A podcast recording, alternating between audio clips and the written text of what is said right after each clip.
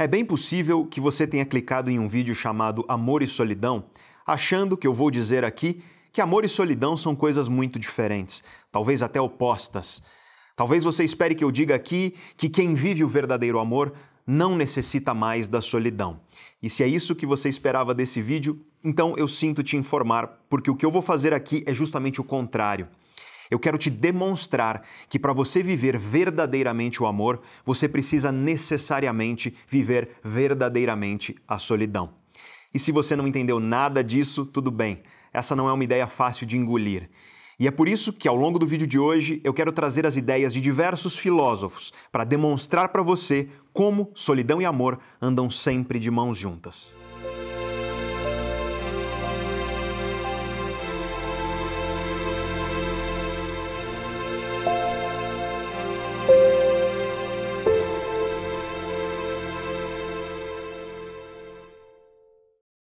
Antes de você continuar assistindo a esse vídeo, eu preciso te dizer que eu falarei aqui sobre filosofia, sobre as ideias de alguns filósofos.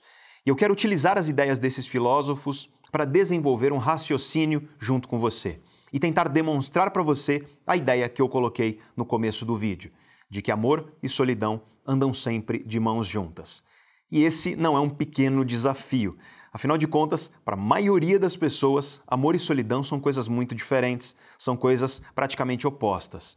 Quando chega a solidão, já não há amor, ou quando chega o amor, a solidão vai embora. É isso que a maioria das pessoas pensa.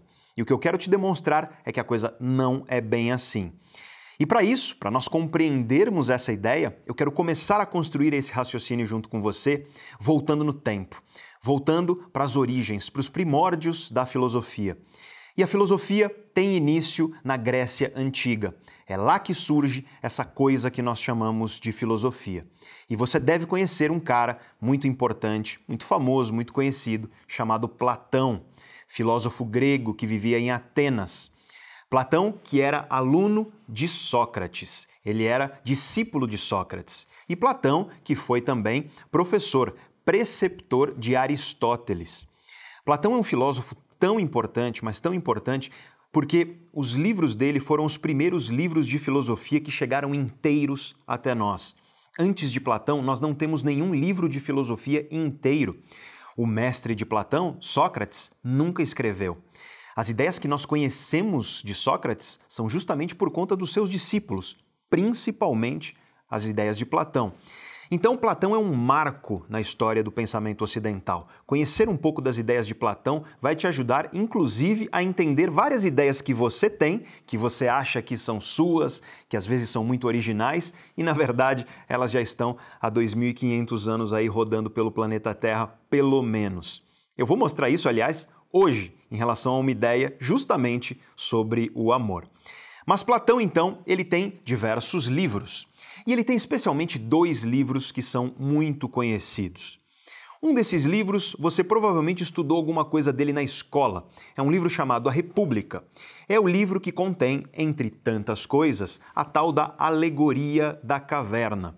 A famosa Alegoria da Caverna, aliás, que nós já falamos dela aqui no canal Neurovox. Nós temos um vídeo chamado A Busca por Conhecimento e Sabedoria eu vou inclusive deixar os links de todos os vídeos aqui do canal que eu mencionar, eu vou deixar na descrição aí embaixo, caso você tenha curiosidade de assistir a esses vídeos.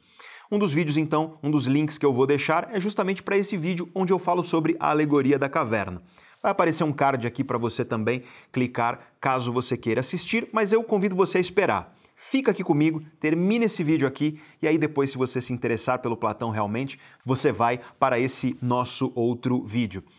Então, a República, que contém, entre muitas outras coisas, a Alegoria da Caverna, é um dos mais conhecidos, um dos mais célebres livros do Platão. E existe um segundo livro do Platão que também é muito famoso, muito conhecido.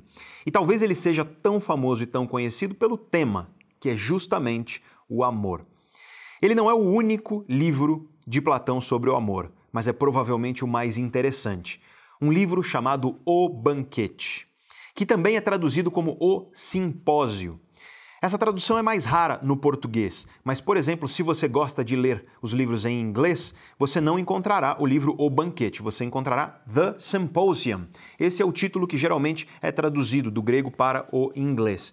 Os dois títulos estão corretos. Eu, inclusive, vou explicar no vídeo de hoje por que, que os dois títulos fazem sentido. Mas antes de nós falarmos sobre o banquete de Platão, eu preciso lembrar você de um detalhe muito importante dos livros de Platão, porque esse detalhe é fundamental para você ler o banquete.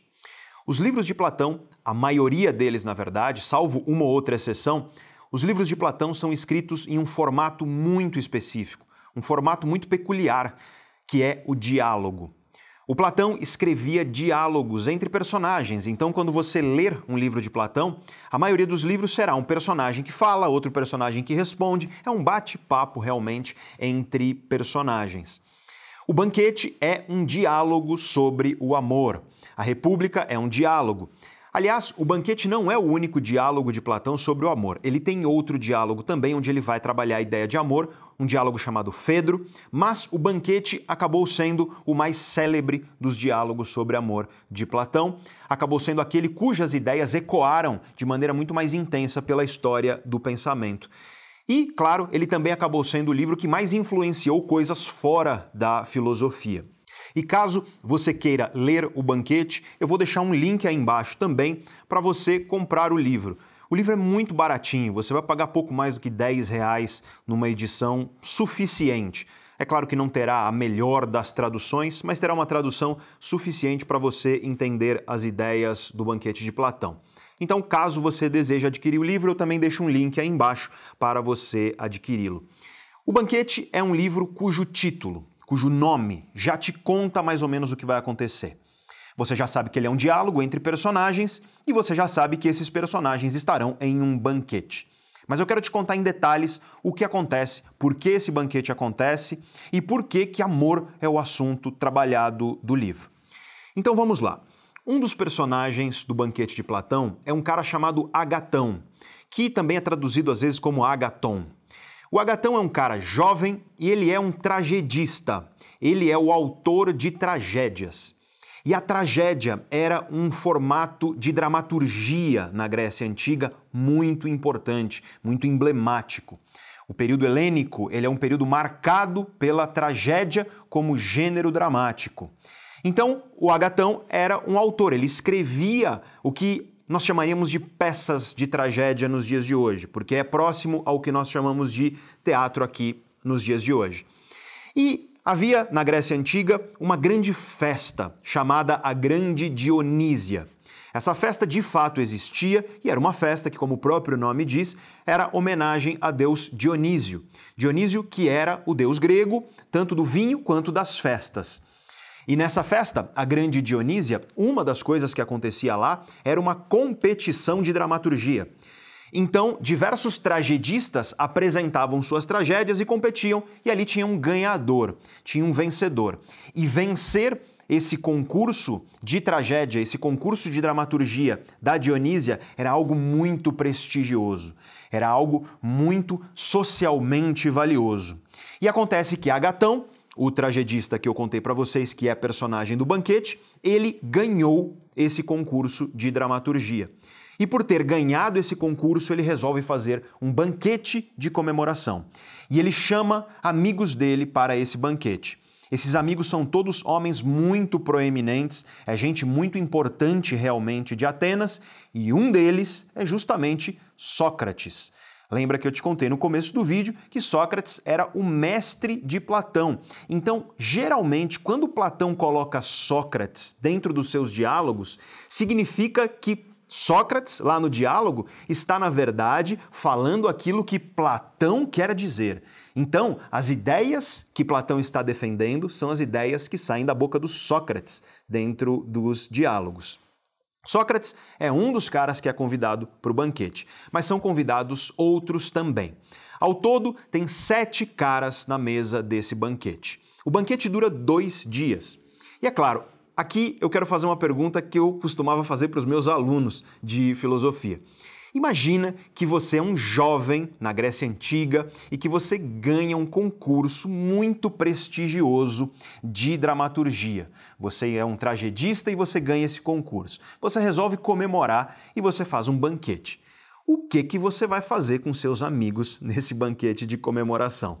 E talvez você tenha respondido o que a maioria dos meus alunos universitários com 20 e poucos anos de idade também me responde.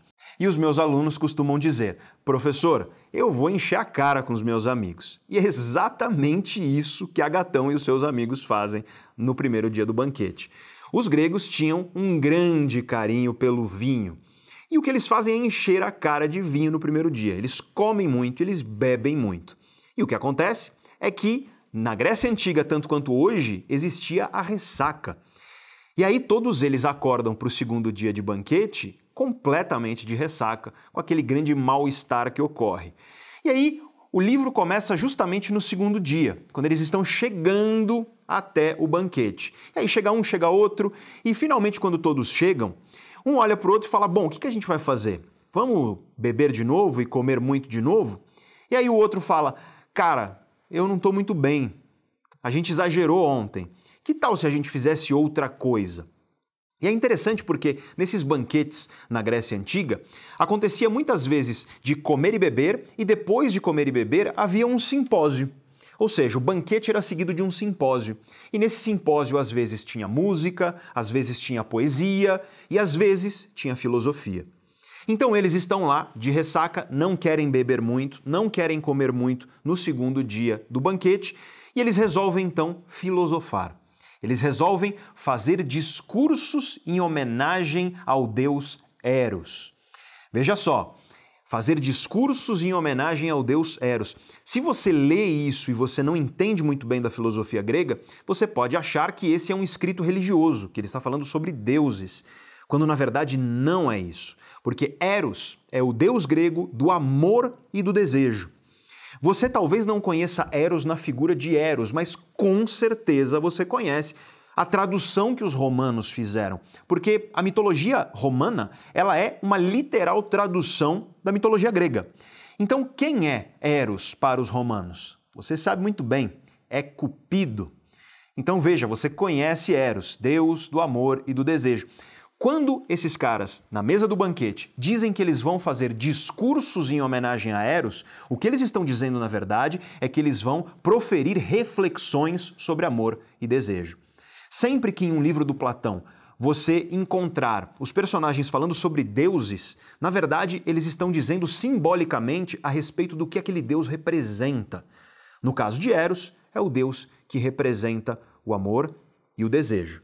Bom, então essa é a história, esse é o contexto do banquete. Você tem dois dias de banquete, uma comemoração que o Agatão faz junto com grandes amigos dele. No primeiro dia, eles bebem demais e comem demais. No segundo dia, como eles estão meio de ressaca, eles resolvem maneirar na comida e na bebida e focar na filosofia. Veja então que não é só você que, quando está de ressaca, para para filosofar a respeito da vida. Então, o que vai acontecer aí é que cada um deles vai fazer um discurso vai falar sobre amor e desejo. São sete personagens no banquete de Platão e, portanto, você vai ter sete discursos diferentes a respeito do que significa amor e do que significa desejo. Todos os sete discursos são interessantíssimos. O discurso principal, é claro, é o que fica por último, que é o discurso do Sócrates, porque esse é o discurso que o Platão quer defender. E não é à toa que ele deixa por último, porque o Sócrates vem refutar o que foi dito antes dele. Mas eu não vou falar do discurso do Sócrates aqui. Eu não vou falar da ideia de Platão dentro do banquete. Nós deixaremos essa ideia de lado. Eu quero aqui focar na ideia de outro personagem do banquete e que, portanto, não é a ideia do Platão ele mesmo. Caso você tenha gostado do vídeo de hoje, goste desse tema, queira que eu fale sobre outros discursos do banquete aqui no canal Neurovox, deixe um comentário aí embaixo. Fala nesse comentário que você quer que eu fale aqui no canal sobre outros dos discursos do banquete. Fala qual, se você já leu o banquete ou conhece um pouco. E aí, se bastante gente estiver interessada nisso, quem sabe nós gravamos um próximo vídeo a esse respeito. Mas o discurso que eu quero focar aqui do banquete não é o de Sócrates e, portanto, não é a visão de Platão, eu quero focar aqui num personagem chamado Aristófanes.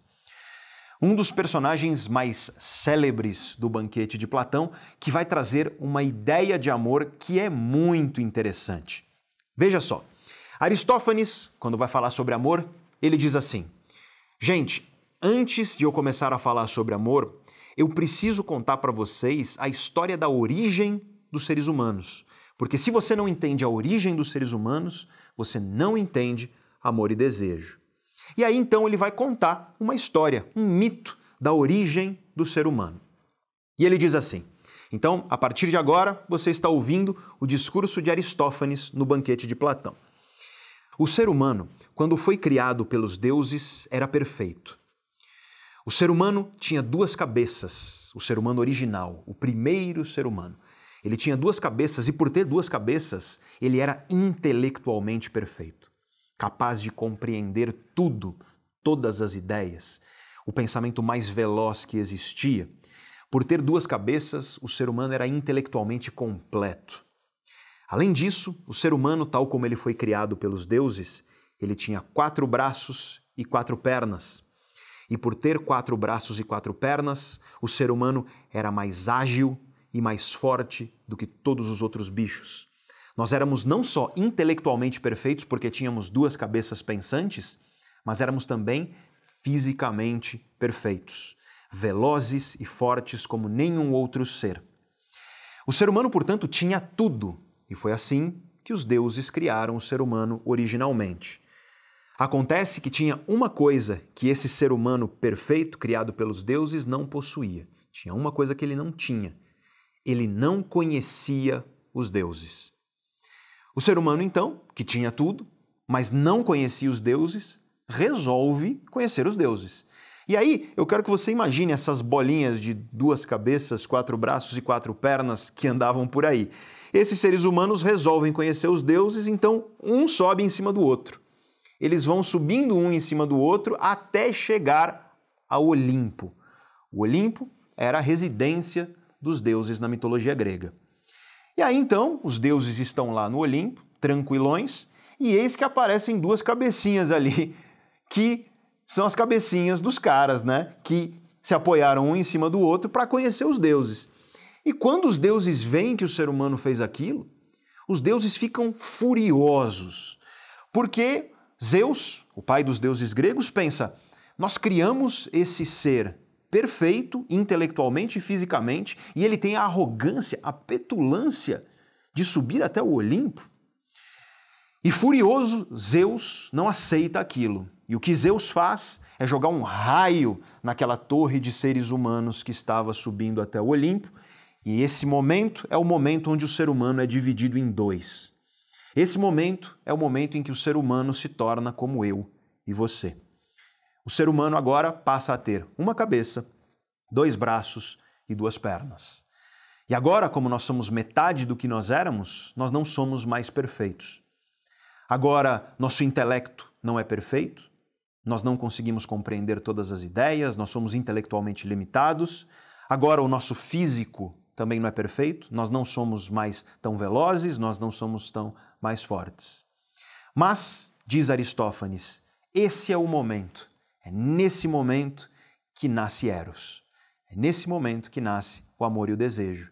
Porque antes nós éramos perfeitos e completos, mas no momento que Zeus jogou um raio e dividiu o ser humano e tornou o ser humano incompleto, nesse momento surge amor e desejo. Por quê? Porque eu e você que somos incompletos, vivemos a nossa vida inteira tentando encontrar essa nossa metade, tentando encontrar aquela pessoa que junto conosco nos trará de volta a perfeição original que os deuses nos deram e que nós perdemos por causa da nossa arrogância. Essa é a história da fundação da humanidade, digamos assim, de acordo com Aristófanes. E olha, nós poderíamos continuar o resto do vídeo falando sobre essa história, porque ela é muito interessante. Por exemplo, muitos de vocês ouviram isso aí e identificaram várias semelhanças com histórias que você encontra na Bíblia, especificamente no Velho Testamento. Você pode ter até achado que os gregos copiaram a Bíblia. E na verdade, não. Apesar da Bíblia ser sim mais antiga do que a antiguidade grega, os gregos não tiveram acesso à Bíblia, aos escritos bíblicos. O que acontece, na verdade, é um fenômeno muito interessante. Quando você observa as diversas sabedorias produzidas no mundo, em religiões, em filosofias, você encontra ao longo da história muitas semelhanças que no começo podem até parecer coincidências, mas que são, na verdade, sistemáticas. Você tem, por exemplo, muitas semelhanças entre o Gênesis na Bíblia que nós conhecemos, entre histórias da mitologia grega, entre histórias de mitologias africanas, e eu poderia continuar aqui, mas eu vou recomendar um livro para você, caso você se interesse por isso. Tem um cara chamado Joseph Campbell. Ele é um dos caras mais brilhantes que já viveu e ele dedicou a vida dele a fazer isso, a ler as histórias dos diversos mitos que você tem ao redor do mundo e verificar e identificar que em povos que viveram em tempos diferentes, em lugares diferentes, que nunca se falaram, que nunca se encontraram, você encontra muitas semelhanças nas histórias que são contadas lá para explicar o universo, para explicar o nosso planeta e para explicar a vida e os seres humanos. Esse livro se chama The Hero with a Thousand Faces. Ele não é mais editado no Brasil, talvez você encontre em sebo o livro com o título O Herói das Mil Faces, do Joseph Campbell. Esse é um livro que, nossa, se eu, se eu pudesse, eu gostaria que todas as pessoas tivessem a oportunidade de ler. Não é um livro fácil, não é um livro tranquilo, é um livro muito erudito, muito denso, tem muita informação em cada página. Mas quando você começa a ler e começa a entender as diversas histórias que são contadas nas diversas religiões e culturas ao longo da história da humanidade, você percebe o que o grande psiquiatra e psicoterapeuta Jung, o suíço, o que ele percebeu. E ele chamou isso, claro, de inconsciente coletivo. Essa ideia de que existem ideias que fazem parte de como o nosso aparelho psicológico funciona. São manifestações do nosso aparelho psicológico, manifestações profundamente inconscientes e que nós encontramos essas manifestações nas histórias que nós utilizamos para explicar o mundo, para explicar o universo e para explicar a nós mesmos. O Joseph Campbell, inclusive, utiliza muito das ideias do Jung nos seus escritos. Caso você não queira ler O Herói das Mil Faces, The Hero with a Thousand Faces, eu recomendo que você assista a um filme chamado O Poder do Mito. É uma série de documentários, se bobear você encontra aqui no YouTube, mas com certeza você encontra para comprar em livrarias. Esse é um documentário onde ele vai te contar um pouco a respeito de todas essas questões. Olha, conhecer o Joseph Campbell é uma das coisas mais gostosas que existem para o nosso pensamento. Expande o teu pensamento de uma forma, te traz uma humildade, conhecendo outras culturas, outras histórias e percebendo que existe muito mais coisa que nos une enquanto humanidade do que coisas que nos separam. E bom, isso é um primeiro aspecto que nós poderíamos ficar aqui discutindo a respeito da história do Aristófanes. Né? Essa ideia de que existem semelhanças aí entre essa história e a Bíblia que nós conhecemos. Eu já te digo, não é só a Bíblia, não. Essa história tem semelhança com várias outras histórias de várias outras culturas, inclusive no Oriente. Mas eu não quero focar nisso. Eu quero focar aqui na ideia que essa história traz do amor romântico. Porque veja que essa é a ideia de amor romântico que muita gente tem nos dias de hoje. A ideia de que encontrar o seu amor é encontrar a sua metade. Essa ideia que você encontra tão forte na literatura, veja, você encontra ela em Shakespeare. Essa ideia de que eu só quero viver se você estiver comigo. E se você não estiver comigo, eu não quero viver. A vida não faz sentido porque você é minha metade. Essa é uma coisa que você encontra em Shakespeare e não só nele. Veja que você encontra isso, inclusive, em canções populares dos dias de hoje, quando Fábio Júnior, por exemplo, fala das metades da laranja, dois amantes, dois irmãos, ou quando Jorge Mateus tem uma música chamada As Metades. E eu poderia continuar aqui, mas a ideia de amor romântico que nós temos hoje essa ideia da busca pela sua metade, de que nós somos incompletos até encontrarmos aquela pessoa, aquela pessoa que é a nossa metade, essa é uma ideia de amor romântico que Aristófanes fala sobre ela quase 2.500 anos atrás e que ressoa até os dias de hoje e que permanece conosco até os dias de hoje. E tudo bem, essa é uma perspectiva fofa, ela é bonitinha, ela é gostosa de contar e ela é gostosa de ouvir. No entanto, eu não estou trazendo essa perspectiva de Aristófanes para defender o que ele disse. Muito pelo contrário. O objetivo de eu ter te contado essa história é para te contar justamente por que essa ideia de amor como a busca pela sua metade é uma ideia muito, muito problemática. E ela tem essencialmente três grandes problemas que eu vou te explicar agora. O primeiro problema é que essa ideia das metades procurando uma outra alimenta uma outra ideia essa sim que você conhece, que talvez você ache isso, ou com certeza você conhece alguém que acha isso, que é a ideia de que os opostos se atraem. E essa é uma ideia muito disseminada, essa é uma ideia muito aceita na sociedade, muita gente acredita nisso, só que essa é uma ideia muito errada. E ela é muito errada de acordo com a ciência. Eu quero falar para você aqui de estudos científicos. Os estudos científicos sobre atração e sobre compatibilidade entre casais mostram de maneira muito clara que os casais que tendem a dar mais certo e as pessoas que tendem a se atrair são aqueles que têm semelhanças e não diferenças. Quanto maiores as diferenças, menor é a probabilidade de atração e menor também é a probabilidade de que esse relacionamento dure mais tempo. Quanto maiores são as semelhanças, o que acontece é que esse casal não só se atrai mais um pelo outro, mas também esse casal acaba durando mais tempo juntos. Claro que nesse momento você vira para mim e fala: Pedro, mas eu sou muito diferente da minha namorada, eu sou muito diferente do meu esposo, da minha esposa e a gente dá super certo. E não tem problema. Estudos científicos, eles apontam aquilo que acontece no mais das vezes, como diria Aristóteles. É aquilo que acontece na maioria das vezes para a maioria das pessoas, é a tendência estatística. Existem dentro disso sempre exceções, e é bem possível você ser feliz em uma exceção. Só que exceções são, por definição, a exceção. Se você for apostar, você tende a ganhar mais quando você aposta naquilo que é mais comum e não na exceção. Essa é uma lição que é importante você saber sempre que você refletir a respeito dessa questão do que, que faz você se atrair por uma pessoa e do que pode fazer com que um relacionamento dê certo. Se dar certo para você significa vocês permanecerem juntos. Tendem a permanecer juntos e tendem a se atrair pessoas que têm mais semelhanças do que diferenças. Mas esse problema nem é um grande problema da ideia do Aristófanes, da ideia das metades que buscam uma a outra. Eu só mencionei porque eu acho que vale mencionar. O problema real mesmo dessa ideia vem agora. É o problema número dois. E o problema número dois é que a ideia de que você está buscando ou deve buscar uma metade que vai te tornar completo, ela cria também a ideia de que existe uma pessoa ideal para você, que está à sua espera e que um dia você vai encontrar essa pessoa e que vocês serão muito felizes e completos e perfeitos. Então, a ideia de metade traz a ideia da pessoa ideal.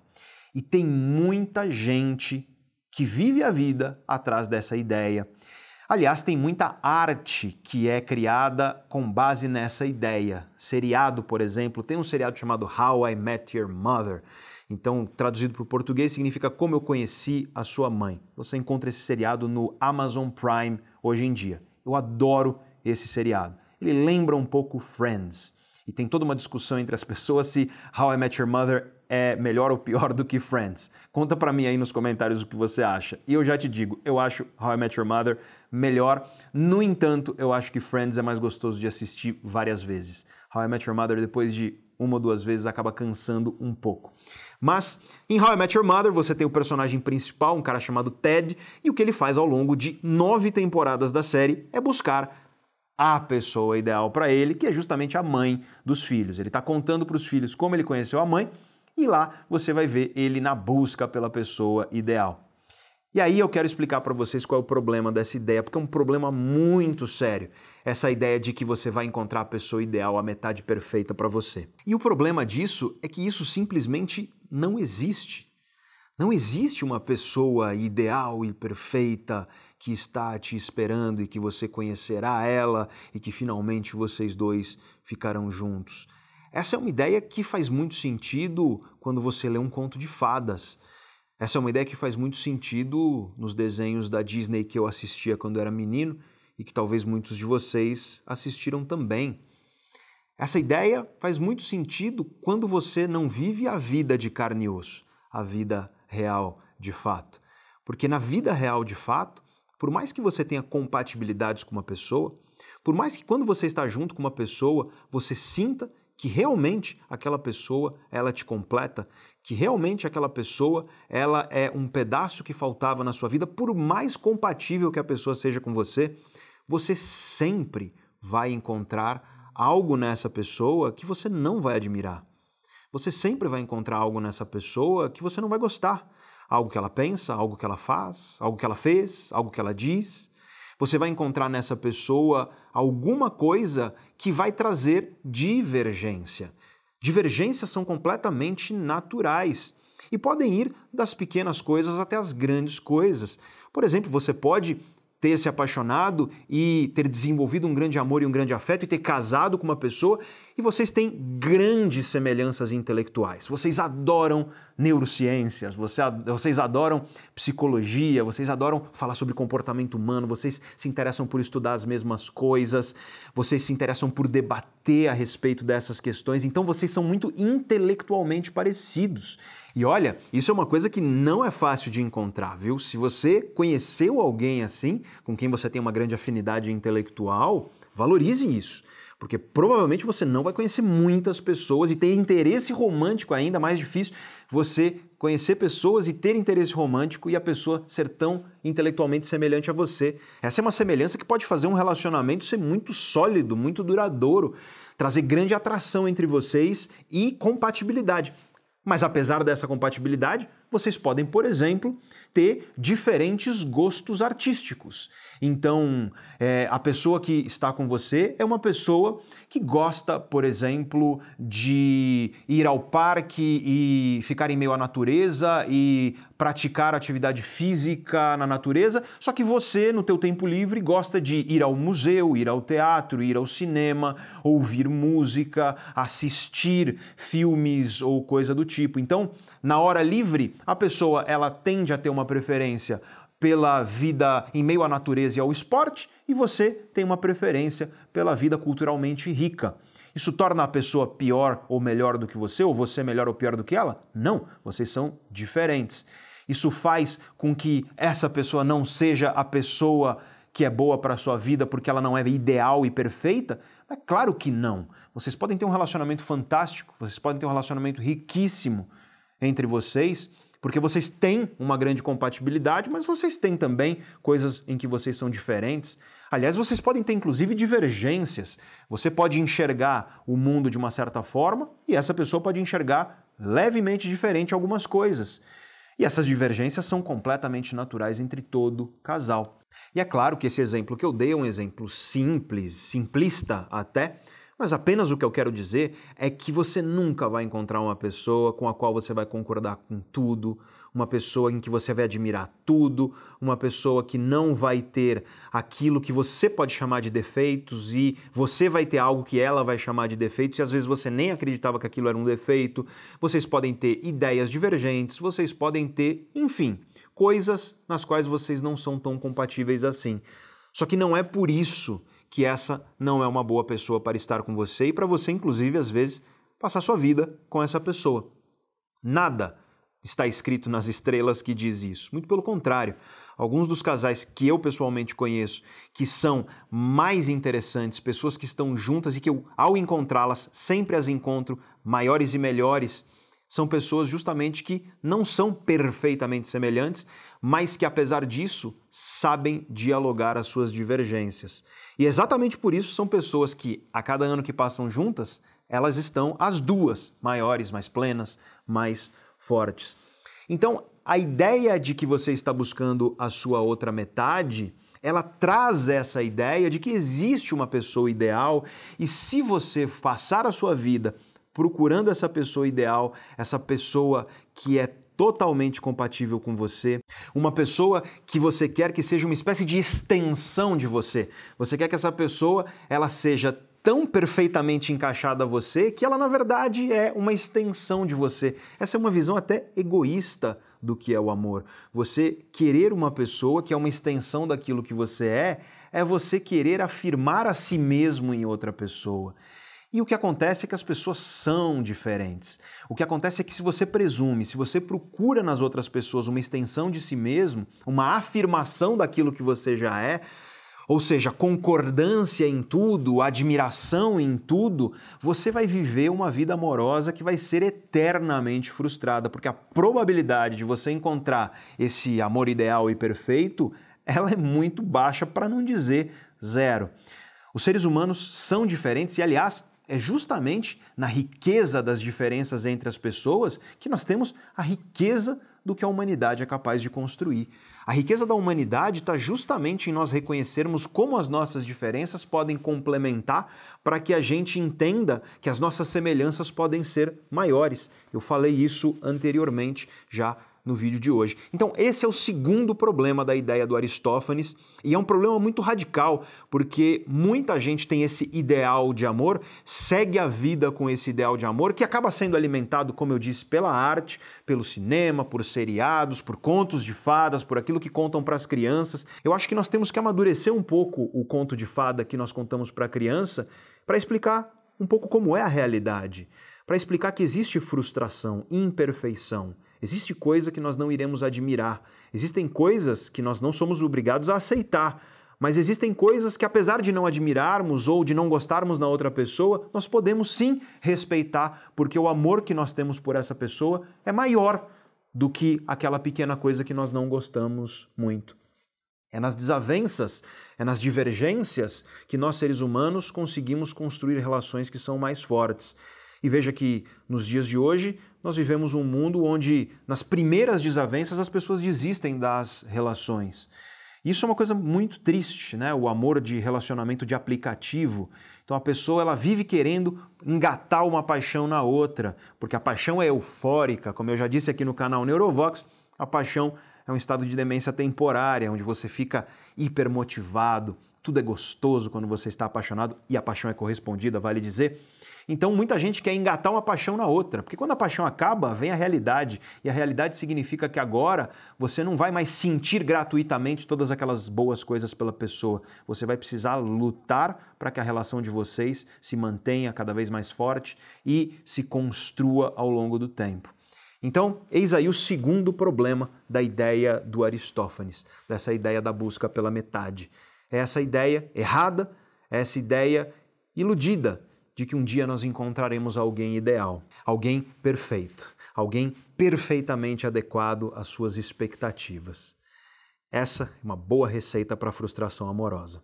E agora nós podemos falar do terceiro problema da ideia do Aristófanes.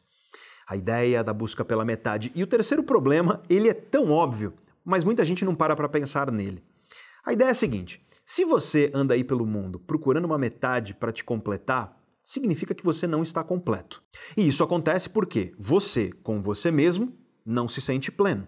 Porque você, com você mesmo, sente um certo vazio, alguma coisa incompleta, e você acredita que esse vazio, que esse buraco, que essa coisa que está incompleta na sua vida será preenchida por outra pessoa. E aí, meu amigo, minha amiga, eu sinto muito te falar isso aqui também mas ninguém vai ser capaz de preencher esse buraco. Ninguém vai ser capaz de preencher esse vazio. E se um dia você permitir que alguém exerça esse papel de preencher esse vazio, de tapar esse buraco que você sente, de ser essa metade, pode até ser que essa pessoa exerça bem esse papel e que você esqueça desse vazio e que você não perceba esse vazio em si mesmo. Pode até ser. Mas se por acaso esse relacionamento terminar, você vai ficar de uma forma desolada. Você vai olhar para o lado e você não vai saber nem quem você é.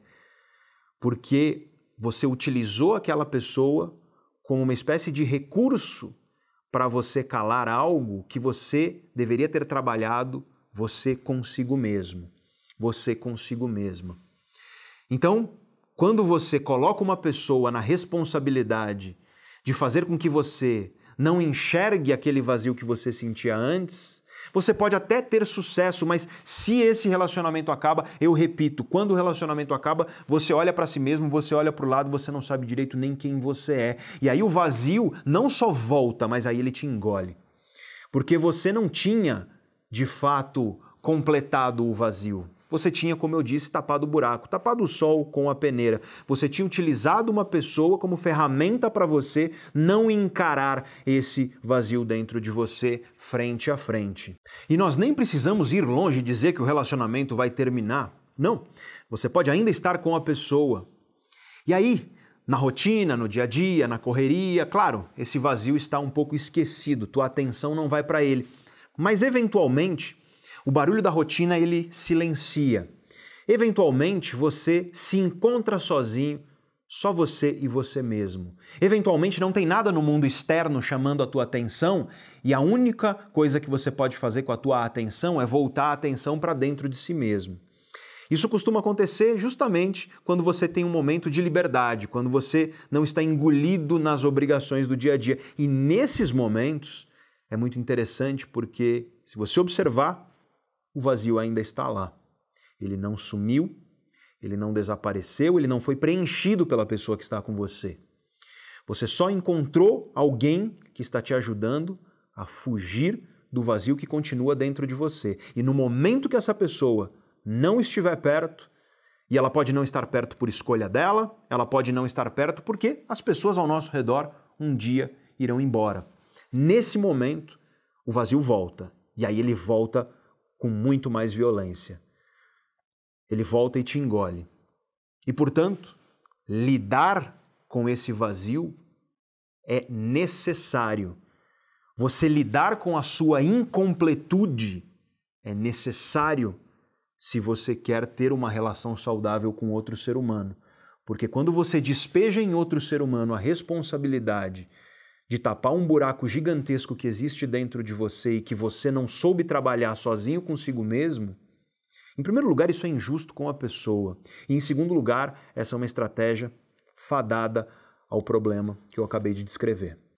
Eu quero fazer uma rápida pausa aqui no vídeo, porque muitos de vocês me mandaram mensagem aí ao longo do último mês porque eu tive sumido das redes sociais. Eu não estava publicando nada no Instagram, nada no Facebook, nada aqui no YouTube, enfim. Muitos de vocês, inclusive, preocupados comigo, querendo saber se eu estava bem. Afinal de contas, estamos num momento muito delicado, crise de saúde e tudo mais.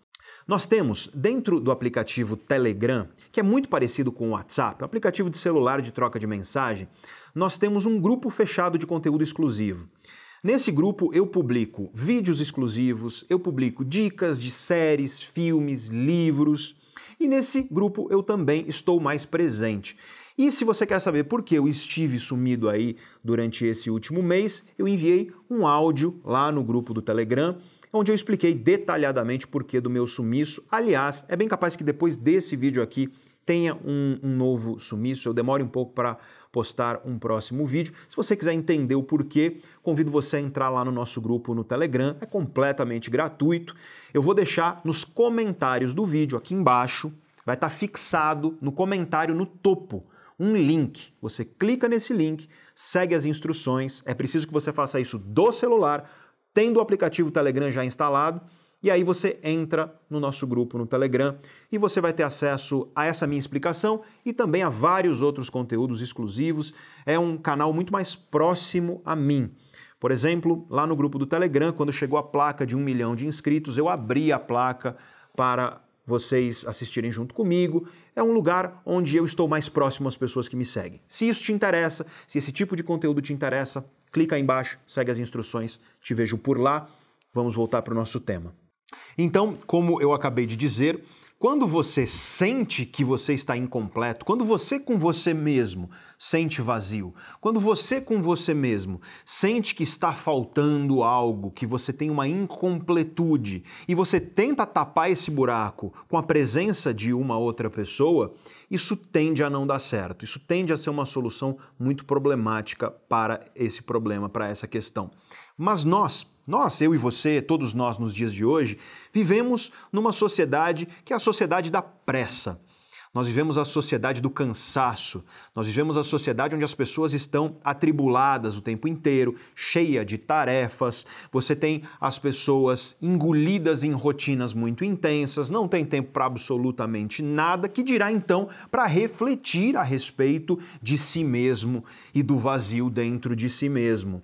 Então o que acontece é que as pessoas engolidas na rotina, elas seguem os seus dias sem sequer refletir a respeito de por que elas estão buscando uma relação com outras pessoas. E veja então que não é à toa que você tem muita gente que encontra uma outra pessoa, se relaciona, às vezes casa, às vezes começa a construir uma família com essa pessoa, para e percebe: meu Deus, o que, eu estou fazendo da minha vida? Por que eu fiz isso? O que eu estou fazendo com essa pessoa? E aí a pessoa tem uma grande crise existencial. Provavelmente porque ela não parou para refletir antes nos porquês. Por que ela está buscando outra pessoa? Será que você está buscando uma outra pessoa apenas porque a sociedade diz que você tem que buscar? Será que você está buscando uma outra pessoa porque os seriados e as obras de arte dizem? Será que você está buscando uma outra pessoa porque você não consegue conviver com você mesmo? Que quando você joga a tua atenção para dentro de você mesmo, você enxerga vazio e por isso você acha que outra pessoa vai preencher esse vazio? Qual é a razão pela qual você está buscando um outro ser humano?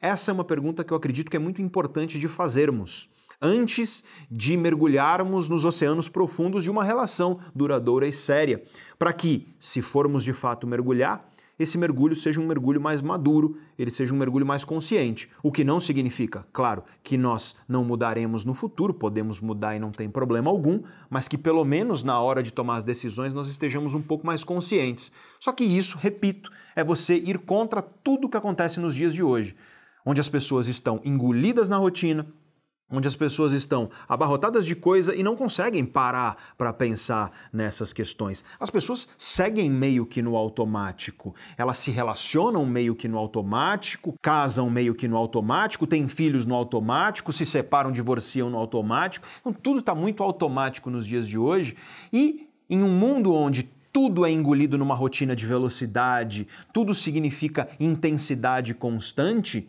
sempre que surgir algum problema ou alguma lacuna, o que nós fazemos no mundo de hoje é tapar buracos, é buscar atalhos. Eu já falei de um dos atalhos que as pessoas buscam, que é tentar engatar uma paixão na outra, para você ficar perpetuamente eufórico. Isso é um atalho. É um atalho para você não ter que construir nenhuma relação.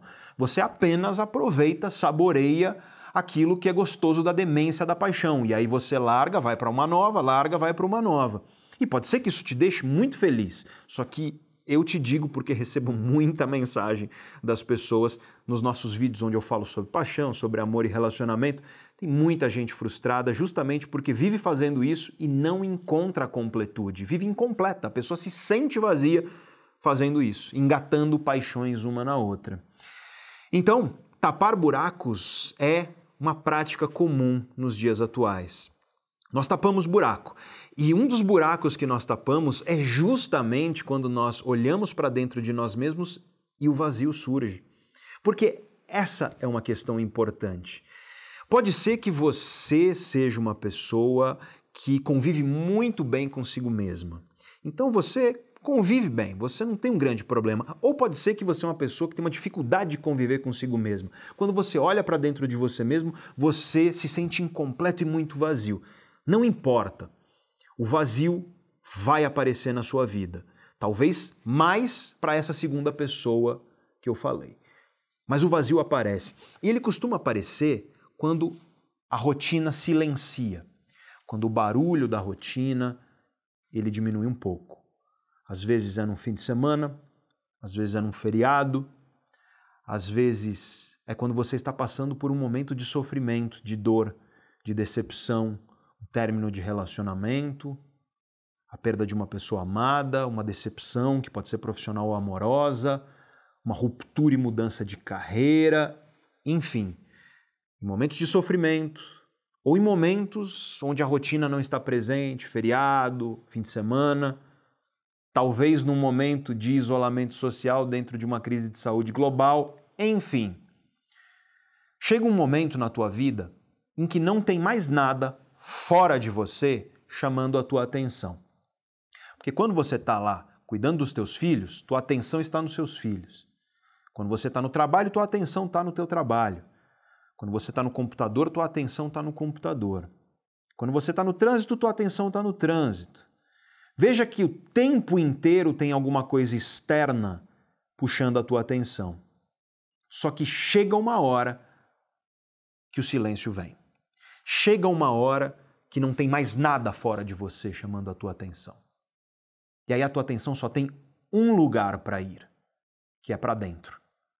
É você pegar a tua atenção e jogar para dentro de si mesmo. É você dar foco ao teu mundo interno.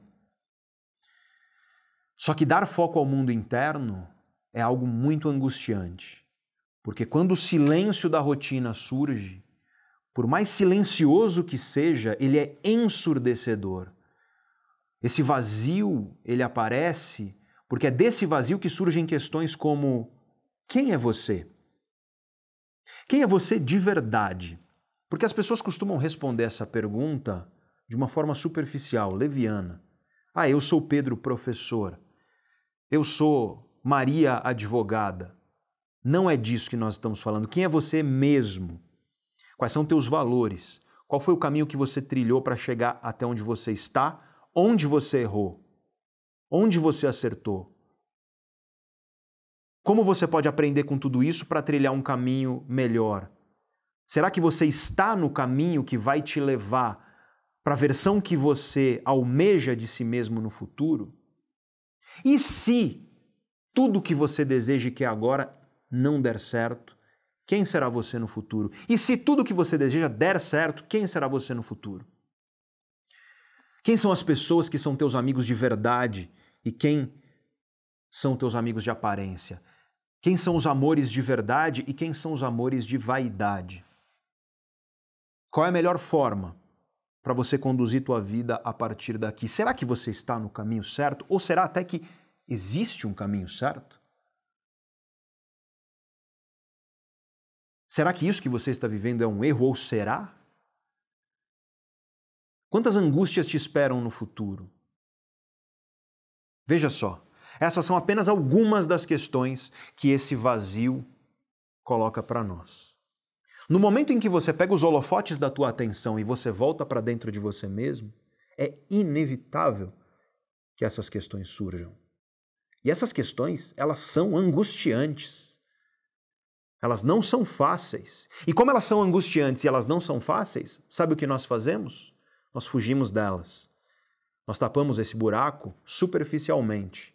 E aí você está lá na fila do pão, no shopping, rodeado de gente, mas você está sozinho, porque não tem nada externo chamando a tua atenção.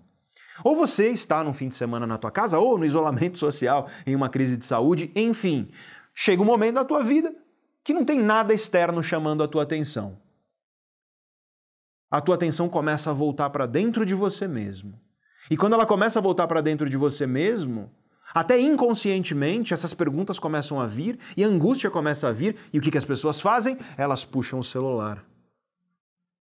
Chamam alguém no WhatsApp ou ficam lá arrastando a tela igual um robô no Instagram e no Facebook.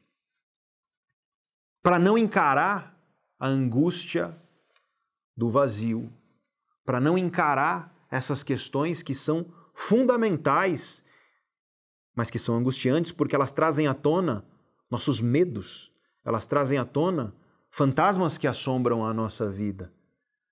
Traumas, mágoas, tristezas, angústias. Tudo isso vem à tona quando nós colocamos o holofote para dentro e começamos a refletir sobre a vida. Porque viver significa refletir e assumir a responsabilidade sobre o que é viver. E perceba que muita gente usa as relações para esse mesmo fim, para tentar tapar o buraco do vazio que surge quando olha para dentro de si mesmo, para tentar calar esse vazio e esse silêncio que são ensurdecedores, angustiantes naturalmente. Porque encarar o vazio significa encarar a solidão.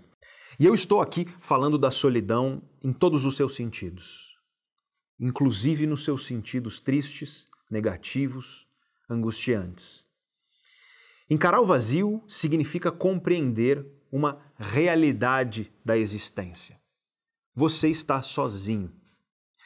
É claro que você nesse momento vira e fala: Pedro, imagina, eu tenho família, eu vivo rodeado de pessoas que me amam, eu não me sinto sozinho. Mas a questão é que você está sozinho.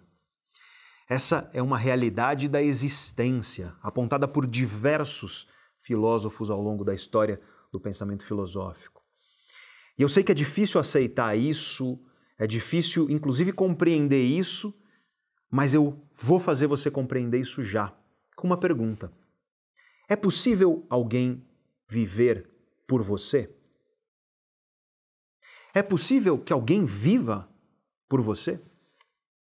E nesse momento você percebe que você, eu, todos estamos sozinhos. Por quê? Ninguém pode viver por você. Ninguém pode pensar por você. Ninguém pode decidir por você. Ninguém pode viver por você e ninguém pode morrer por você. A existência, ela é solitária. É dessa solidão que eu estou falando, da solidão existencial. A solidão existencial que é o próprio fardo de existir. E ninguém vai carregar o seu fardo, nunca. Você carrega o seu fardo sozinho. Claro que nós podemos nos apoiar uns nos outros, ajudar uns aos outros. Eu vou falar disso em breve. Mas eu quero aqui que você perceba a ideia essencial. E a ideia essencial, filosófica aqui, é que ninguém pode viver no nosso lugar. Ninguém pode viver por nós, decidir por nós, ninguém pode fazer isso. E portanto estamos sozinhos, sim. Por mais que às vezes nós compartilhemos o convívio com outras pessoas. Só que conviver não significa que você vive pelo outro, porque você só vive por você, só decide por você, só pensa por você, só controla aquilo que está no seu controle, enquanto a maioria das coisas no universo não está no seu controle. Você pode tentar influenciar coisas, mas a maioria não está no seu controle. A tua vida é tua e de mais ninguém. E não tem professor, não tem livro de filosofia, de psicologia, de neurociência, não existe no mundo alguém, algo que vai te trazer uma fórmula que vai te dizer qual é a melhor forma de viver. Para mim, Pedro, qual é a melhor forma de viver e de conviver? Para mim, será que se eu ler muito eu vou encontrar essa fórmula nos livros de filosofia, psicologia, neurociência, autoajuda, seja lá o que for? E você não vai encontrar essa fórmula. Porque não existe essa fórmula. Porque a partir do momento que eu criei uma fórmula porque ela fez sentido para mim, ela fez sentido para mim e você não pode viver a minha vida, você pode viver apenas a sua. E essa ideia de responsabilidade, essa ideia que é angustiante, os existencialistas, especialmente um cara chamado Jean-Paul Sartre, falava muito disso. Dessa ideia de que quando nós percebemos a nossa liberdade e responsabilidade sobre a nossa vida, isso é naturalmente angustiante. Porque isso nos coloca de frente com uma ideia que é muito difícil de encarar. Não existem respostas para as suas grandes questões da vida. Quando você olha para esse vazio e aquelas perguntas vêm, não existe, você não vai encontrar respostas no mundo externo. Você pode encontrar aqui no canal, em livros, nas ideias de pensadores, você pode encontrar, sim, ideias que ajudam você a construir melhor a tua resposta, mas no fim do dia, no fim das contas, a resposta vai ser tua. A decisão vai ser tua. A conclusão vai ser tua. E o comportamento e a vida vai ser tua. E claro, eu não estou dizendo aqui que porque só eu vivo a minha vida, não existem outras pessoas que influenciam a minha vida, que tornam minha vida mais difícil, que tornam minha vida mais dolorosa. Claro que isso existe. Claro que existem coisas fora do nosso controle, desde pessoas até condições sociais, culturais, econômicas, naturais. Existe uma série de coisas que não está no nosso controle, que limita, dificulta a nossa vida, dificulta e impede o livre fluir daquilo que nós desejamos para a nossa vida. Só que o ponto que eu quero trazer aqui é um ponto muito simples. Apesar de tudo isso e apesar de ter muita gente que, inclusive, pode ter até grande responsabilidade sobre o teu sofrimento, Ninguém vai sofrer por você. O teu sofrimento é só teu e de mais ninguém. É dessa solidão que eu estou falando. E essa solidão é uma condição existencial. Pelo menos para nós seres humanos, solidão é condição da existência. Essa luz chamada vida tem como reflexo natural a solidão. E eu te digo isso porque eu vivi e eu vivo isso. Quando eu era muito menino, ainda na adolescência, eu me sentia esquisito. Eu nunca me senti verdadeiramente pertencente a um lugar. Eu nunca senti que eu me encaixava perfeitamente em lugar nenhum e com ninguém. Eu sempre me senti meio perdido, meio sem rumo, meio estranho. E daí veio a minha angústia, e daí veio a minha vontade de estudar, e eu comecei a estudar filosofia na adolescência não entendia muita coisa, mas tentava. E aí eu estudei, eu fiz faculdade, eu fiz mestrado, eu fiz doutorado, eu virei professor e eu dei aula de filosofia, e eu dei aula de psicologia, e eu dei aula de neurociências, e eu estou aqui num canal com um milhão cento e tantas mil pessoas. E veja só, eu ainda não encontrei fora de mim resposta para as minhas indagações e angústias. Na verdade, o que eu descobri é que nenhum filósofo, nenhum livro, nenhum campo do conhecimento me traz respostas. O máximo que o conhecimento pode te trazer é ferramentas para que você, através do teu pensamento, do teu intelecto, encontre uma resposta. Mas é na solidão da vida que é só tua e do pensamento que é só teu que você pode encontrar possíveis respostas para as questões que surgem lá dentro do teu vazio. Quem é você? Qual é o caminho que você está trilhando? Será que você está indo para uma versão que você almeja de si mesmo, todas aquelas questões. O máximo que ideias externas podem fazer é te dar insumos para você alimentar um pouco o teu pensamento e o teu pensamento encontrar as tuas respostas com maior solidez, mas elas serão as tuas respostas. Elas serão diferentes das minhas e diferentes das das outras pessoas. Eu, que quando era jovem tentava encontrar o lugar onde eu ia perfeitamente me encaixar, e nesse lugar eu ia encontrar as pessoas com as quais eu ia me encaixar perfeitamente, e lá eu ia encontrar a resposta para as angústias que eu sentia. Eu nunca encontrei nada disso. E o mais interessante que eu descobri, sabe o que foi? Foi que todo mundo sente isso. Todo mundo, vez ou outra, alguns mais, outros menos, se sente esquisito, perdido, sente que não encaixa muito bem ali onde está, sente que não tem um encaixe perfeito no trabalho onde está, com as pessoas com quem convive, na vida que está seguindo. Todo mundo sente isso. Quem não sente isso está se iludindo. Porque esse é o ponto, a não ser que você seja um Deus, você nunca vai encontrar um encaixe perfeito entre você e o mundo. Porque você é imperfeito, eu também, todos nós somos frágeis, nós sofremos, nós temos angústias, traumas, mágoas. Nós carregamos bagagens emocionais que às vezes freiam a nossa vida, dificultam as coisas. E exatamente por sermos tão imperfeitos, nós nunca vamos encontrar o encaixe perfeito. E aí você vê por quê que a ideia de encontrar alguém ideal, aquela pessoa com a qual você vai encaixar, que é a metadezinha perfeita e vocês serão um só, intelectualmente perfeitos e tudo mais, tal como disse o Aristófanes, é uma ideia que pertence aos livros de ficção, que pertence aos contos de fadas, mas não à vida humana de carne e osso, essa que que a gente está vivendo. O que eu descobri depois de muitos anos estudando o comportamento humano, a mente humana, o cérebro humano e as relações entre os seres humanos, o que eu descobri lá, no silêncio do vazio, é que nós, seres humanos, temos responsabilidade. Ninguém vai carregar o meu fardo.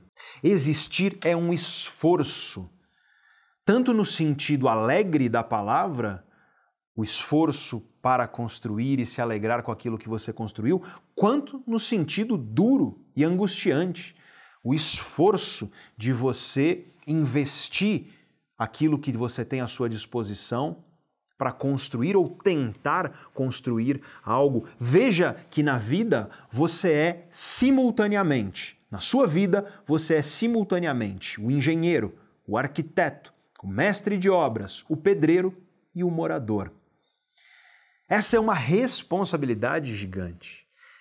Essa é a responsabilidade que os existencialistas falam, que Sartre fala, Ele tem um livro chamado O Existencialismo é um Humanismo, cheio de problemas conceituais de acordo com a ciência moderna. Está longe de ser um texto acurado cientificamente, mas filosoficamente ele traz algumas ideias muito interessantes e uma delas é essa, a ideia da responsabilidade sobre a vida que é só nossa e que ninguém viverá por nós. E aceitar essa solidão, aceitar que ninguém viverá por nós, que ninguém carregará o nosso fardo, aceitar que ninguém vai pensar por você, decidir por você, aceitar essa solidão, encará-la de frente, não fugir do vazio e das questões que ele nos traz. Isso é o primeiro passo se você quer entender de fato, de verdade, o que é o amor.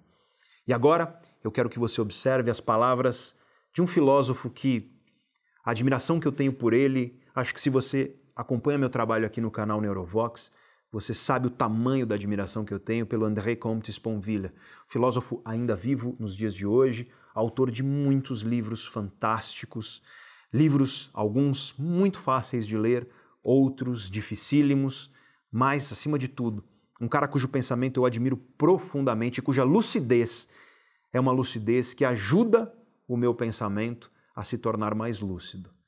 É por isso que vivemos sós, porque ninguém pode viver em nosso lugar. O isolamento, numa vida humana, é a exceção. A solidão é a regra. Ninguém pode viver em nosso lugar, nem morrer em nosso lugar, nem sofrer ou amar em nosso lugar. É o que eu chamo de solidão. Nada mais é que outro nome para o esforço de existir. Ninguém virá carregar seu fardo, ninguém.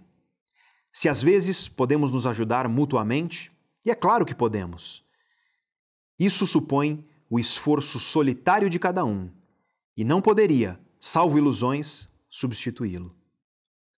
Assim, a solidão não é a rejeição do outro, mas ao contrário. Aceitar o outro é aceitá-lo como outro, e não como um apêndice, um instrumento ou um objeto de si. E é nisso que o amor, em sua verdade, é solidão. Olha, quando eu gravo esses trechos de livros, o que eu faço é pegar o livro e eu leio aqui mesmo. E aí depois eu trabalho na pós-produção do vídeo. Você viu aí a citação bonita na tela com a foto do Sponville. Mas eu te conto agora o que aconteceu quando eu li essa frase, e não é a primeira nem a segunda, provavelmente não é nem a décima vez, eu já li muitas outras vezes essa passagem dele, eu me arrepiei. Porque a constatação dessa ideia filosófica é tão profunda, é tão importante, e é isso que eu quero trazer aqui neste vídeo para você. É para você entender isso que eu falei tudo que eu falei até agora. O amor, nessa perspectiva, não é você encontrar a sua outra metade, encontrar uma pessoa ideal que vai te completar, uma espécie de extensão de quem você é. Porque quando você busca isso, quando você busca em outro ser humano uma mera extensão de quem você é, uma mera afirmação das suas expectativas, você está, na verdade, querendo, como diz o Sponville, você está querendo um apêndice de você. Você está querendo uma espécie de objeto de si. Você está objetificando aquela pessoa como uma extensão, um apêndice das suas próprias expectativas e da sua própria vida. Isso não é amor. O amor só é possível quando você encara e quando você convive com este fato. Você está sozinho. Você existe sozinho. Você convive com outras pessoas. Mas a tua existência é, por definição, solitária, porque ninguém, e eu falei isso 20 vezes nesse vídeo, mas eu quero que isso fique aí na tua cabeça: ninguém viverá por você. A sua existência é sua. E essa é uma conclusão assustadora, porque traz o peso da responsabilidade que nós temos sobre os nossos ombros e tira de nós, muitas vezes, esses atalhos que nós tentamos utilizar quando nós usamos outras pessoas para tapar buracos que são nossos. Quando nós usamos outras pessoas como objeto para tentar fazer com que nós mesmos não enxerguemos aquilo que há de vazio dentro de nós. Quando nós usamos outras pessoas, namorado, namorada, esposo, esposa, filho, filha, familiar, seja lá o que for, quando nós usamos outras pessoas para tentar fugir dos nossos próprios fantasmas, quando na verdade esses fantasmas são nossos de mais ninguém. E a responsabilidade, portanto, de encarar esses fantasmas é nossa e de mais ninguém, e não há outra pessoa que poderá encarar os seus fantasmas. Só você mesmo. E claro que você pode encontrar em outras pessoas as ideias e o apoio e o amparo para você encarar com mais força os seus fantasmas. Já falaremos disso. Mas, no fim do dia, repito, é você que encarará esse vazio e responderá essas questões para tentar encontrar dentro de si algum sentido para a sua vida. E, às vezes, quando eu abro a caixinha de resposta lá no meu Instagram e eu pergunto para as pessoas quais dúvidas vocês têm, você não tem ideia do número de pessoas que pergunta para mim qual é o sentido da vida. E eu até posso dizer qual é o meu sentido da vida, o que eu encontrei depois de 20 anos estudando. E olha, muda constantemente, viu? E o sentido da vida que eu encontrei é meu. E o sentido da vida que eu encontrei, num sentido mais amplo, é entender que o sentido não é dado, ele não está lá fora. O sentido da vida não é uma coisa que você vai encontrar numa ideia, num livro, num professor, no Instagram do professor Pedro Calabres ou no canal Neurovox. Não é. O sentido da vida você vai encontrar quando você, dentro de você mesmo, assumir a responsabilidade pela tua própria existência e tentar, é claro, se amparando em ideias que enriqueçam as tuas, mas tentar você mesmo responder, encarar de frente e responder as questões que surgem lá dentro do teu vazio. E não importa quem você seja, o vazio sempre estará lá, porque a cada dia surge o novo. A cada dia você se torna uma pessoa nova. O mundo muda e com o mundo muda como você reage ao mundo. E portanto novas perguntas surgem. De novo, quem é você? Todos os dias a pergunta quem é você é uma nova pergunta. Todos os dias a pergunta o que você aprendeu com o passado é uma nova pergunta. Todos os dias a pergunta quem você está se tornando é uma nova pergunta. Ou seja, todos os dias o vazio pode se apresentar a nós. Claro que ele não se apresenta, como eu já disse, mas ele pode. A solidão não é a ausência do outro, a solidão é a sensação de estar sozinho. E quando nós olhamos para a existência, essa sensação é inevitável, já que ninguém viverá por nós. E aí podemos começar a compreender como que o amor ele surge em meio a tudo isso porque depois de ouvir tudo isso, você pode agora estar extremamente angustiado. Eu te confesso que quando eu me deparei com essas ideias pela primeira vez, eu senti uma profunda angústia. E vem, é natural. Talvez você esteja sentindo ela agora, talvez os fantasmas aí dentro de você estejam fervendo. Mas talvez você possa dizer, Pedro, mas que vídeo horrível, triste, você está me entristecendo. Seus vídeos costumam trazer mensagens que melhoram as nossas vidas. Calma, Calma, porque não acabou e, na verdade, tudo o que eu disse foi para trazer a ideia do amor, porque existe salvação. Existe a possibilidade de salvação, que não é uma garantia, mas existe a possibilidade de salvação, e na minha visão, e na visão do Sponville, e na visão do Luc Ferry, que é outro grande filósofo francês, também ainda vivo hoje, já falei também dele aqui no canal Neurovox, enfim, na visão nossa, existe salvação e a salvação é justamente aquilo que nós chamamos de amor. Mas não é qualquer amor. Eu estou falando aqui do amor de Aristóteles, do amor de Spinoza. Aliás, este vídeo aqui é um prelúdio para um vídeo que foi publicado anos atrás aqui no canal Neurovox, um vídeo chamado O que significa amar. Se você não assistiu ao vídeo que significa amar, esse é o vídeo que você tem que assistir depois desse. Porque tudo que eu estou dizendo aqui, na verdade, é uma espécie de prelúdio para aquilo que eu digo no vídeo onde eu falo sobre o que significa amar, onde eu introduzo a noção de amor de Spinoza e Aristóteles. E a ideia de amor de Aristóteles e Spinoza é a ideia da alegria pela presença. Amor para Aristóteles e para Spinoza é quando você se alegra pela presença e pela existência de algo ou de alguém na sua vida. Amor é quando você olha para uma pessoa e diz a essa pessoa: a ideia de que você existe me alegra. Existe uma alegria em mim, e a causa dessa alegria em mim é a ideia de que você existe. Veja só, isso é uma declaração de amor spinoziana, uma bela declaração de amor. Para uma pessoa, mas você pode amar, por exemplo, um campo do conhecimento. A ideia de que existe a história da arte te alegra, você ama a história da arte a presença e a existência de algo é causa da tua alegria. É desse amor que eu estou falando. Eu não estou falando aqui do desejo pelo que nós não temos, eu não estou falando aqui da paixão, onde nós ficamos eufóricos desejando aquilo que não temos. É claro que a filosofia também estuda esse tipo de amor, inclusive é disso que o Sócrates vai falar no banquete. Mas não é disso que eu estou falando aqui. O amor da salvação, para mim, é o amor de Aristóteles é o amor de Spinoza. E o amor, nesse sentido, de tudo que eu disse aqui hoje, ele só é possível, em primeiro lugar, quando ele surge dentro do teu vazio, da tua solidão, quando você encara essas questões dolorosas, angustiantes, os medos e fantasmas, quando você olha para tudo isso e você vai tentar responder a essas questões, tentar buscar ideias que te ajudem a responder a essas questões, tentar, portanto, conviver com o fato de que a existência é solitária e nessa convivência você consegue amadurecer emocionalmente e você consegue transformar aquilo que era solidão naquilo que nós chamamos de solitude, que eu expliquei num vídeo onde eu falei sobre os efeitos do isolamento social sobre a mente humana.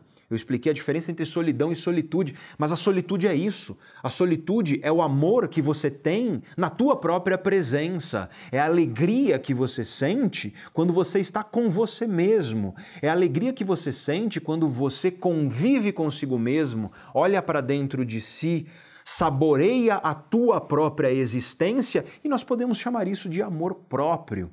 E o amor próprio, nesse sentido, transformar, amadurecer a solidão que é natural, que faz parte da existência, amadurecê-la e transformar pelo menos parte dela numa solitude, é o primeiro passo para você poder amadurecer emocionalmente e talvez, talvez se relacionar com outra pessoa.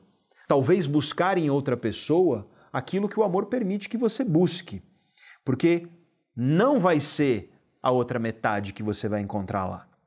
Não vai ser a extensão, esse apêndice de si mesmo. Não vai ser alguém que vai atender todas as suas exigências e expectativas. Não vai ser alguém que vai concordar com tudo ou que você vai concordar com tudo que a pessoa faz, pensa e é. Não vai ser isso que você vai encontrar. Mas quando você amadurece a tua solidão, transformando em solitude, quando você convive, encara o teu vazio, você percebe uma coisa muito interessante. Você percebe que você é imperfeito, que você tem dores, angústias, traumas, que você carrega bagagens emocionais, coisas que não são admiráveis, coisas que você até tem vergonha do que você fez ou do que você sentiu, ou do que fizeram com você, cicatrizes que doem. Você carrega tudo isso, você é imperfeito, frágil, emocionalmente frágil. Toda essa fragilidade, ela faz parte do amadurecimento para que nós consigamos conviver com nós mesmos. Muita gente que não consegue conviver com si mesmo é porque gostaria de ser perfeito, gostaria de não sentir dor. Nessa hora você descobre, você descobre que pedir ajuda não tem problema. Você descobre, na verdade, que pedir ajuda é nobre, muitas vezes, porque tem muita coisa que, por mais que você esteja vivendo sozinho, tem outras pessoas que podem te, pelo menos, te trazer ideias, pelo menos te trazer alguma luz para que você, sozinho, porque é assim que você vive, mas sozinho, amparado nas ideias de outros, você possa encontrar um pouco mais de luz, talvez um farol numa neblina que você está vivendo. E nesse sentido, por exemplo, terapia, psicoterapia é fabuloso. Porque o psicoterapeuta não só vai te ouvir e te amparar, mas ele tem conhecimento científico para fazer isso da forma que vai com maior probabilidade te ajudar a encontrar esse farol no meio da neblina. Por isso que é muito diferente você ter amigos e ter um terapeuta, coisas completamente diferentes, mas amigos também são importantes. Quando você encontra amigos de verdade, é quando você encontra amigos que, ao contar tuas fragilidades, a pessoa não te enxerga menor. Pelo contrário, a pessoa também divide as fragilidades dela com você e é justamente por vocês dividirem as suas dores que vocês se tornam mais fortes. Eu tenho um vídeo aqui no canal chamado Não Esconda Suas Dores, somos todos vulneráveis. Um vídeo que, aliás, eu convido você a assistir se você é dessas pessoas que vive escondendo as suas fragilidades e presumindo uma perfeição. Problema grave nesse mundo que nós temos de redes sociais, nesse mundo que nós temos de aparência, onde tudo é imagem, onde tudo é parecer, onde tudo é vitrine e ninguém quer conhecer bastidor de nada. Aliás, esse é o tema que eu falei no meu último áudio de reflexão lá no grupo do Telegram. Então, o amor próprio, ele naturalmente traz um bom convívio de você com as suas próprias imperfeições, com as suas próprias fragilidades para que você busque melhorá-las, mas não espere que você seja perfeito. E aí você começa a perceber como que isso se estende para uma relação com outro ser humano. Porque lembre-se da frase do Sponville. O amor nesse sentido é você entender que o outro é outro, que você é um indivíduo, que ninguém poderá viver por você, mas ninguém também poderá viver pela outra pessoa. E quando você amadurece ao ponto de conviver bem consigo mesmo na solitude, no amor próprio, você é capaz de enxergar e de entender e de aceitar que as outras pessoas também são imperfeitas, que as outras pessoas também têm defeitos, dores, angústias, traumas, bagagens emocionais, coisas das quais elas se orgulham, coisas das quais elas se envergonham. E nesse sentido, você se torna uma pessoa que tem mais compaixão, que tem mais empatia, que sabe perdoar com muito mais maturidade e que sabe respeitar e conviver sobre tudo. Isso é a premissa para você ter uma relação amorosa que não seja egoísta, que não seja focada em você, querendo apenas que a outra pessoa atenda às suas próprias expectativas. E eu poderia ficar explicando isso aqui de diversas outras maneiras, mas é nessa hora que a arte é imprescindível. É nessa hora que os artistas pegam todas essas ideias que são muito complexas e resumem, às vezes, em uma frase. E essa frase contém tanta beleza, contém tanto valor, contém tantas ideias, expressa tantas coisas, que por si só ela já diz tudo o que eu disse aqui ao longo desse vídeo. Eu quero que você ouça essa frase. Enquanto não atravessamos a dor da nossa própria solidão, continuaremos a nos buscar em outras metades. Para viver a dois, antes é necessário ser um. Veja só que bela ideia. Antes de ser dois, nós precisamos ser um. Antes de você buscar amor em outra pessoa, você precisa encontrar o amor por si mesmo, encontrar o respeito por si mesmo, encontrar a plenitude e o bom convívio com o teu próprio vazio e com a tua própria solidão. Essa frase, a primeira vez que eu li, anos atrás, foi na internet. Alguém publicou e atribuíram essa frase a Fernando Pessoa. Só que Fernando Pessoa é meio igual Clarice Lispector. A pessoa pega qualquer frase, coloca lá Clarice Lispector e as pessoas saem compartilhando. Então o que eu fiz foi procurar a citação, ver onde o Fernando Pessoa tinha falado disso, porque Fernando Pessoa é meu poeta favorito e eu nunca tinha lido essa passagem dele. Procurei nos meus livros, procurei na internet, não encontrei. Então acredito que a frase não seja de Fernando Pessoa. Aí na internet eu vi algumas pessoas dizendo que essa é uma frase de um professor de literatura recentemente falecido chamado Fernando Teixeira de Andrade. Também procurei o livro da onde isso saiu, não encontrei. Então eu não vou dizer de quem é essa frase, eu não sei.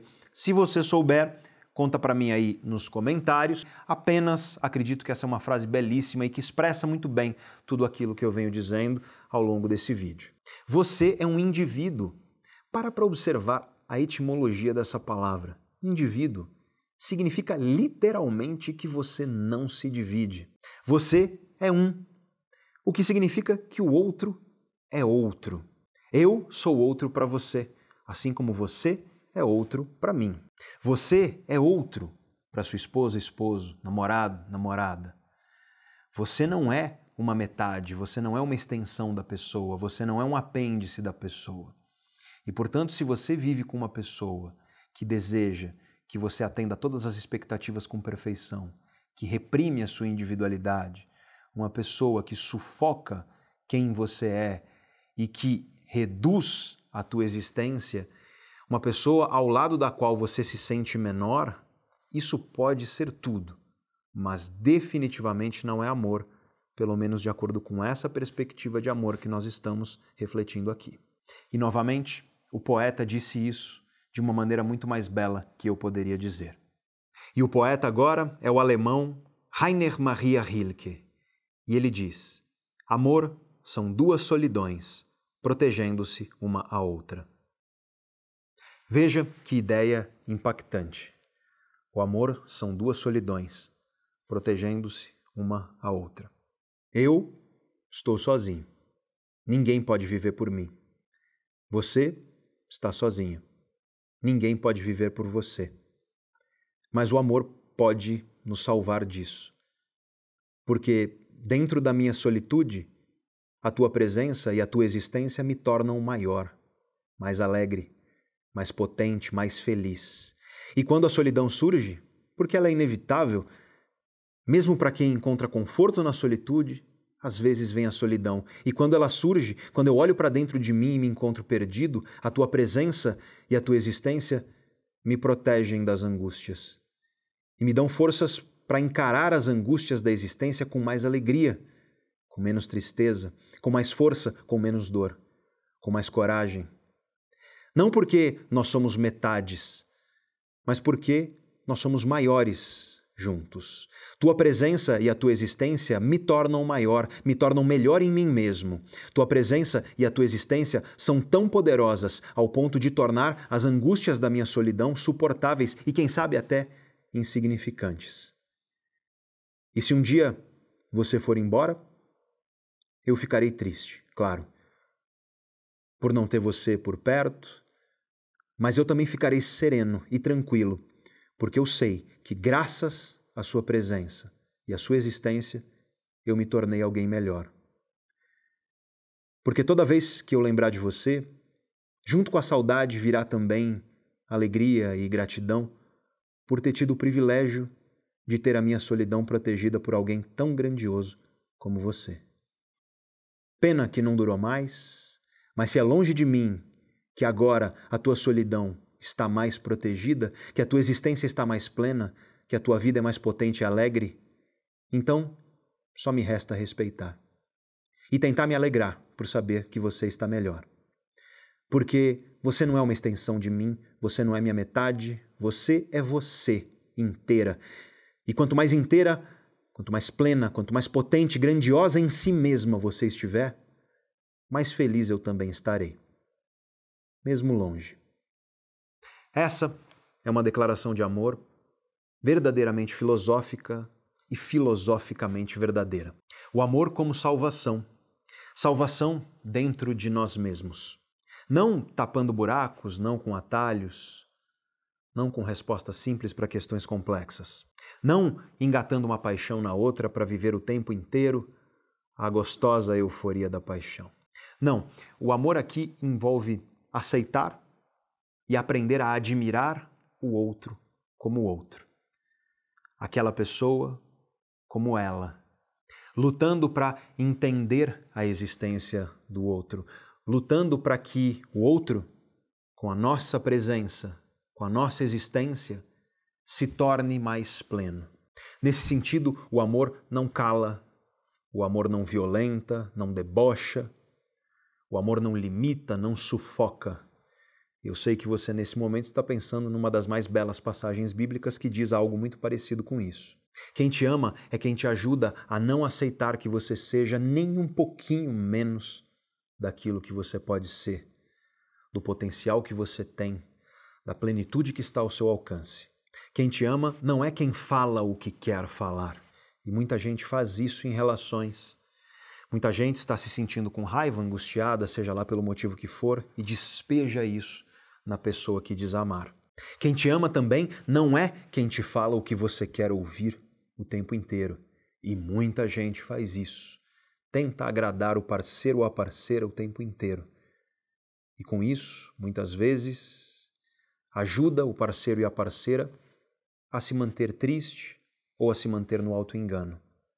Quem te ama de verdade é quem fala o que você precisa ouvir.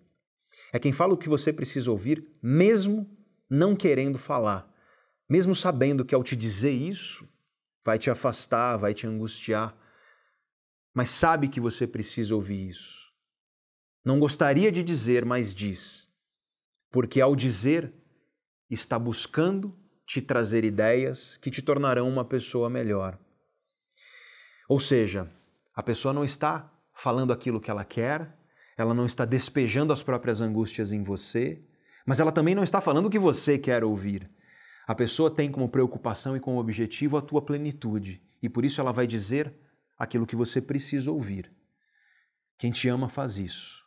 O verdadeiro amor, a namorado, namorado, esposo ou esposa, mas também o amigo de verdade que te ama, é aquele que não tem medo de te criticar quando você precisa ser criticado, de apontar quando você está sendo egoísta, arrogante, quando você está sendo ingênuo, quando você está trilhando por caminhos que podem diminuir a sua vida. Tudo isso é um importante elemento do que é o amor, porque tudo isso significa que o amor não é o prazer constante, não é a alegria constante. O amor é quando a existência de um outro ser humano é capaz de potencializar a tua existência, protegendo você daquilo que a tua solidão traz, das fragilidades naturais de existirmos e vivermos sozinhos. E nesse sentido, angústias farão parte do jogo, desavenças, desentendimentos. Tudo isso faz parte do jogo, mas quando o objetivo último desse jogo é que juntos a solidão de um proteja a solidão do outro, é que juntos a presença de um plenifique a existência do outro, aí sim nós estamos falando de amor, pelo menos o amor que nós estamos refletindo aqui nesse vídeo. Quem te ama de verdade é quem quer te ver melhor, é quem quer te ver maior, mais pleno, mais plena. Mesmo que a condição para você estar melhor e maior e mais pleno seja você estar distante. Quem te ama é quem enfrenta sozinho a dor de ver você distante, a saudade dolorosa de ver uma pessoa que vai embora. É a pessoa que tem a coragem de enfrentar sozinha essa dor, porque essa mesma pessoa sabe que longe, distante, você está mais feliz. É a pessoa que, pela tua felicidade, encara sozinha a angústia de te ver partir. E isso é verdade em relacionamentos românticos, em relacionamentos familiares, entre pais e filhos, entre irmãos, em amizades, em todo tipo de relação humana. O amor e a solidão sempre andam juntos. Não são dois contrários, mas como que dois reflexos de uma mesma luz que é viver. Sem essa luz, a filosofia não valeria uma hora de esforço. A solidão é o reflexo dessa luz chamada vida, mas o amor também é reflexo dessa mesma luz. E o ser humano, que nunca amou, provavelmente nunca viveu, pelo menos na plenitude do que é viver uma vida humana de verdade, com H maiúsculo. Como eu já disse muitas vezes aqui no canal, nós somos um animal social, nós temos um cérebro social. É dando as mãos, é na confiança, é juntos que a humanidade constrói, que a humanidade se torna maior. É percebendo que juntos a nossa solidão diminui. É percebendo que juntos a nossa solidão se torna suportável e às vezes até insignificante. É no amor, portanto, que, pelo menos na minha visão, a humanidade encontra aquilo que ela tem de melhor. E é triste admitir, mas a maioria de nós só percebe tudo isso que eu disse no vídeo de hoje quando perde, quando a pessoa amada vai embora. A gente só vai encontrar todo esse conhecimento tão importante nas cicatrizes emocionais que ficam quando as pessoas amadas vão embora, seja porque elas não aguentaram mais conviver com o nosso egoísmo ou com a nossa imaturidade emocional, ou porque nós não valorizamos a tempo. E cedo ou tarde todos nós sabemos, as pessoas um dia vão embora da nossa vida. Mas esse é o aspecto precioso de ser humano. Nós podemos mudar, e não importa a sua idade, há tempo para mudar. O seu cérebro, se você está vivo, é capaz de se reorganizar, você consegue mudar a sua forma de enxergar o mundo, de viver, de se comportar e de conviver com outras pessoas. Porque, por mais difícil que seja admitir, tudo isso está nas nossas mãos. Porque ninguém pode viver por você e isso significa também que ninguém pode amar por você. E se é o amor que você busca, então trate de aceitar e de encarar essa imensa responsabilidade. Amor e solidão, intimamente ligados, eternamente de mãos dadas.